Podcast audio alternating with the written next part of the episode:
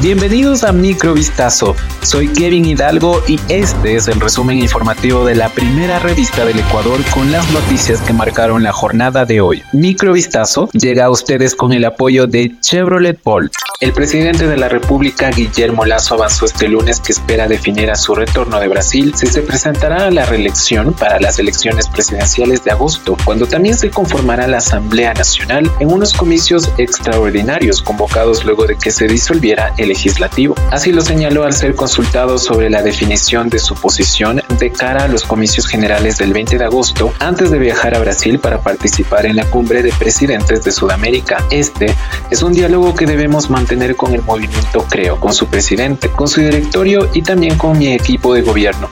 Así que espero al regreso mantener esas reuniones para definir claras las posiciones, comentó Guillermo Lazo. El proceso electoral se convocó después de que Lazo recurriera a la llamada muerte cruzada, una herramienta constitucional para disolver el legislativo y convocar nuevas elecciones, cuyos ganadores serán elegidos para completar el periodo 2021-2025. El Metro de Quito ya tiene fecha para iniciar su funcionamiento, informó el alcalde Pavel Muñoz este lunes al dar detalles sobre el cronograma definitivo. El sistema de transporte entrará en operaciones comerciales la primera semana de diciembre de este año y será entregado en su totalidad en el segundo trimestre del 2024. Se prevé que el horario de funcionamiento sea desde las 6 de la mañana hasta las 23 horas. Este año se realizará la puesta a punto de 18 trenes y 15 estaciones. Se coordinarán trabajos en el túnel al tiempo que se concretará un sistema de recaudo. Además, se contará con mantenimiento y fiscalización al operador. También se levantarán planes de emergencia. Víctor Hugo Villacres, el nuevo gerente del Metro de Quito, indicó que durante el 2024 se realizarán pruebas a la terminación marcha en blanco. Además que se contará con una legislación para la circulación de pasajeros y se ejecutará la integración multimodal con el sistema de transporte de Quito.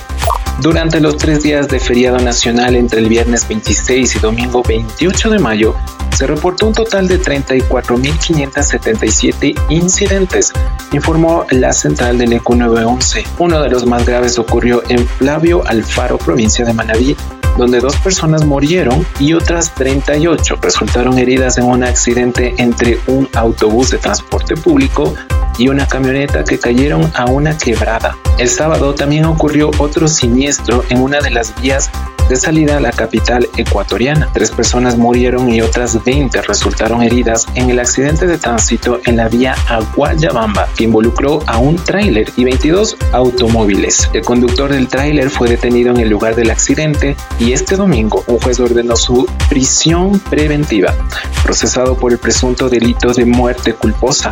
La instrucción fiscal durará 30 días. Un periodista del canal TC Televisión fue víctima de asalto la mañana de este lunes 29 de mayo al sur de Guayaquil. El reportero José Luis Calderón estaba junto con su camarógrafo realizando una entrevista a un morador del sector Las Acacias cuando un sujeto a bordo de una moto los interceptó. Mientras realizaba la cobertura periodística, el hombre armado detuvo su moto y aprovechó para llevarse las pertenencias. El delincuente se llevó dinero y un reloj, detalló el medio de comunicación. El 21 de marzo pasado, el mismo reportero fue víctima de un asalto minutos antes de salir en una transmisión en vivo por televisión. El Congreso de la Ciudad de México aprobó la iniciativa de un uniforme neutro en el cual los alumnos podrán elegir si usar falda o pantalón para asistir a los centros educativos. La propuesta de un uniforme neutro fue presentada en 2019 por la jefa de gobierno de la Ciudad de México. Luego de su aprobación, el 25 de mayo de 2023, se espera que los estudiantes tengan la libertad de seleccionar cómo vestirse sin restricciones de los planteles escolares. Niña, niño y adolescente tiene derecho al libre desarrollo de su personalidad. En los centros escolares, tanto públicos como particulares, se permitirá que las niñas utilicen uniforme neutro. Niñas y niños podrán elegir libremente si desean usar pantalón o falda para asistir a clases.